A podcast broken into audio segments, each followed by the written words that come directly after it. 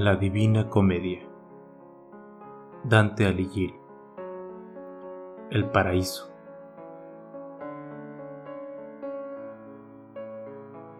Canto vigésimo octavo. Terminado que hubo la que eleva mi mente al paraíso de describirme la verdad, reprendiendo la vida presente de los míseros mortales, como ve en un espejo la llama de una antorcha el que la tiene encendida a sus espaldas antes de que se ofrezca a su vista o su pensamiento, y volviéndose para examinar si el vidrio copia la luz con fidelidad, haya tan conformes una y otra como el compás lo está con el canto. Así recuerda mi memoria que aconteció al fijarme en los hermosos ojos de que amor hizo red para aprisionarme pues al volverme y contemplar los míos, lo que se descubre en aquel cielo, bien considerando su movimiento, vi un punto del que irradiaba fulgor tan penetrante que inflamados los ojos era menester cerrarlos a la fuerza de su vibración. La estrella que desde la tierra semeja más diminuta, puesta al lado de aquel, como se pone una estrella junto a otra, semejaría a la luna, y tan cerca acaso como parece la aureola luminosa rodear al astro que la colora, cuando más denso es el vapor de que se forma, a igual distancia se hallaba en torno de aquel punto un círculo de fuego, girando con tal velocidad que hubiera dejado atrás el movimiento del cielo que da más pronto la vuelta al mundo. Y aquel círculo estaba rodeado por otro, y éste por un tercero, y el tercero después por el cuarto, como el cuarto por el quinto y este último por el sexto. Trazabas encima del séptimo de tal manera anchuroso que aún estando completa en su redondez, la mensajera de Juno no bastaría a abarcarlo. Lo propio sucedía con el octavo y con el noveno, sino que cada cual se movía más lento según que se hallaba a mayor distancia del primero y aquel resplandecía con más fúlgida llama que menos lejano estaba del centro lucidísimo, por la razón, a mi entender, de que estaba con él más identificado. Viéndome Beatriz suspenso y en la más vívida curiosidad, me dijo, De este punto dependen el cielo y la naturaleza toda. Mira aquel círculo que está más próximo a él y sabe que su movimiento es tan veloz por el encendido amor que le da impulso. Y yo repliqué, si estuviese el mundo dispuesto por el orden que esos círculos descubro, lo que se me ha explicado me hubiera dejado enteramente satisfecho. Pero en el mundo sensible se ve que las estrellas tanto más participan de la velocidad de esas celestes cuando más alejadas están del centro. Así, para que cese mi incertidumbre respecto a lo que acaece en este admirable templo de los ángeles, que solo tiene por límites el amor y el conocimiento del empirio, menester es que aprenda cómo sigue en distinta ley el modelo y el traslado, porque son vanas todas mis reflexiones. Si tus dedos son incapaces de desatar este nudo, no hay de qué admirarse que por no haberlo intentado nunca se haya tan apretado. Así empezó a decirme señora y añadió enseguida, Oye bien lo que voy a declararte, si quieres entenderlo y aguza tu reflexión. Los cielos materiales son más vastos o reducidos según la mayor o menor eficacia de que todas partes están dotadas. A influencia más benéfica corresponde mayor suma de bien, y este bien será más cumplido, cuanto el cuerpo sea más grande, con tal que sus partes se hallen en igual estado de perfección. Este círculo, pues, que lleva consigo los más sublimes del universo, corresponde a aquel en que más se ama y se sabe más. Por lo que si aplicas tu medida a la virtud, no a la extensión de las sustancias que se te ofrecen en esta forma de círculos, verás una admirable conformidad entre las inteligencias de cada cielo. En el mayor con las más perfectas, en el menor con lo que sean menos. como cuando soplando el Boreas del lado más apacible deja espléndido y sereno el hemisferio del aire, porque purifica y disuelve los vapores que le empañaban, de modo que el cielo hace gala de todos los encantos que le embellecen. Así quedé yo luego que mi beldad aclaró mis dudas con su respuesta, y se me mostró la verdad cual una estrella en el cielo. Hierro hecho brasa no centella como centellaron aquellos círculos así que dejó de hablar. Cada chispa producía un incendio, y era en tal cantidad que su número excedía al de las casillas del ajedrez multiplicadas entre sí. Sentía yo entonar uno tras otro coro el Osana, a aquel que los tiene y tendrá siempre en el lugar en que siempre han sido. Y la que veía las dudas que a mi mente asaltaban dijo, Los primeros círculos te han mostrado a los serafines y querubines, los cuales son atraídos con tanta velocidad para asimilarse a la esencia divina cuanto pueden, y pueden más cuanto más cerca están para contemplarla. Los demás amores que en torno asisten se llaman tronos de la divina mirada, porque terminan el primer ternario, y has de saber que todos gozan de una bienaventuranza proporcionada a la penetración con que profundizan dentro de la verdad en que haya hartura la inteligencia. De aquí puede deducirse cómo el ser bienaventurado consiste en el hecho de ver, no de amar, que es secundario. Y la medida de ese ver es el premio, engendrado por la gracia y la buena voluntad, procediéndose así de un grado en otro. El otro ternario que se conserva en esta región primaveral no despojada jamás de su pompa por el nocturno Aries, está perpetuamente cantando Osana, con tres melodías que resuenan en los tres órdenes de bienaventuranza de que aquel se forma. En ella están las tres divinas legiones, las dominaciones primero, las virtudes después y las potestades en tercer lugar. Gira luego en los dos coros penúltimos los principados y los arcángeles, y el último se compone de la regocijada muchedumbre de los ángeles.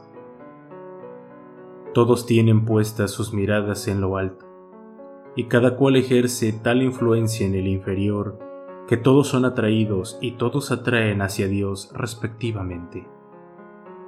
Dionisio se consagró a contemplar estos órdenes con anhelo tal que les dio los mismos nombres y disposición que yo pero después Gregorio se separó de él, de suerte que cuando abrió los ojos en este cielo, se rió de su propio hierro. Y si un mortal reveló a la tierra tan gran secreto, no tienes por qué admirarte, pues el que lo vio aquí se lo descubrió con otras muchas verdades del mismo círculo.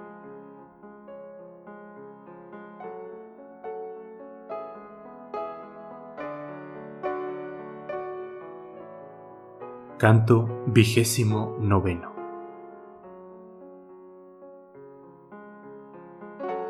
Todo el tiempo que el cenit tiene equilibrados a los dos hijos de la tona, cuando, hallándose el uno en Aries y el otro en Libra, se ven al par rodeados del horizonte hasta que cambiando de hemisferio salen ambos de aquella línea.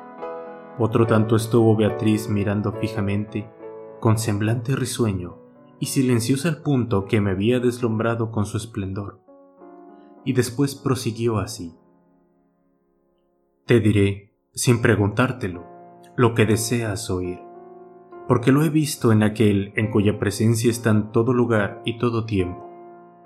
Antes que existiese éste en su eternidad, y de un modo a todos incomprensible, se difundió en un nuevo amor, según le plugo el amor eterno y no porque redundase en su propio bien que esto no es posible, sino para que reflejado en otros su esplendor pudiese decir subsisto.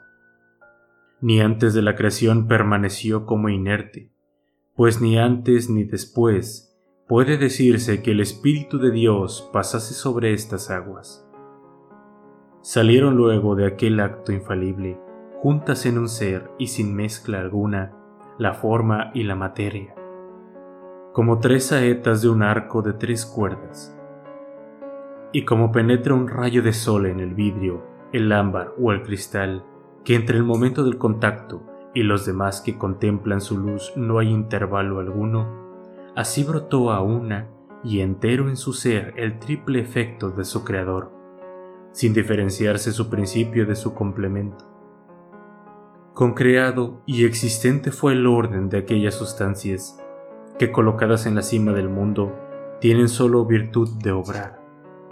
Las dotadas meramente de potencia pasiva ocuparon la parte ínfima, y en medio se unieron con vínculo tal la virtud activa y la potencia que no se separan nunca. Jerónimo escribió que los ángeles fueron creados muchos siglos antes que el restante mundo. Pero la verdad que yo te he declarado está consignada en varios pasajes de los escritores inspirados por el Espíritu Santo, como puedes verlo si lo consideras bien, y hasta la razón lo descubre en parte, porque no es admisible que los destinados a mover los cielos permaneciesen tanto tiempo privados de su perfección mayor. Sabes ya dónde, cuándo y cómo fueron estos amores creados. De manera que tienes resueltas tres dudas que deseabas satisfacer. No se llegaría contando al número 20 tan pronto como una parte de los ángeles perturbó el globo sujeto a sus elementos.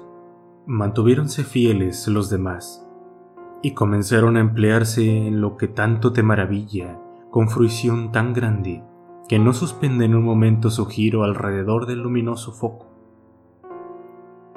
Principio de aquella caída fue la maldita soberbia del que tú has visto oprimido por todo el peso del mundo.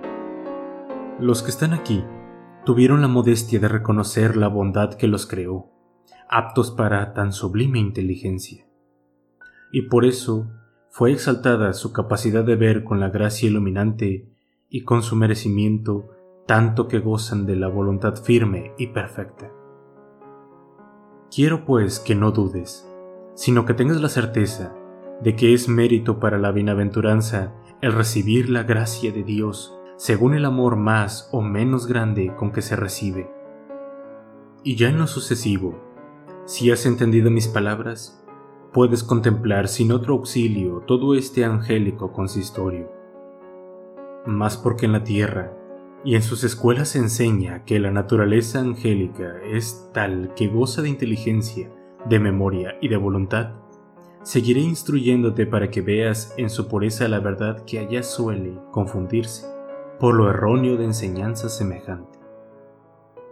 Después de haberse deleitado estas sustancias en la imagen de Dios, no apartaron su vista de aquella faz a la cual nada se encubre por eso no se distraen con ningún objeto nuevo, y por eso no necesitan de la memoria para renovar en ella cualquier concepto que no tengan presente. Y así sueñan despiertos los que creen verdad afirmar que esa memoria es como la de los hombres, y los que no creen que tengan memoria alguna, aunque en estos el hierro es más culpable y vergonzoso. Ustedes, al filosofar en la tierra, no van por el camino verdadero, tanto lo ciega las apariencias y sus quimeras. Y sin embargo aquí se considera esto con menos aversión que cuando se menosprecia la divina escritura, o cuando se interpreta torcidamente. No imaginas cuánta sangre ha costado sembrarla por el mundo, ni con qué agrado se mira al que acepta humildemente su doctrina. Cada cual se esfuerza en aparentar y en trazar mil invenciones, que forman los discursos de los predicadores, dando de mano al Evangelio. El uno dice que en la pasión de Cristo retrocedió la luna y se interpuso delante del sol para que no alumbrase éste a la tierra. Otros que la luna se eclipsó por sí, y por tanto que el fenómeno alcanzó a los españoles y a los indios, lo mismo que a los judíos. No llega en Florencia el número de los lapos y de los vindos al de las necias fábulas que todo el año y por todas partes se proclamaban desde los púlpitos.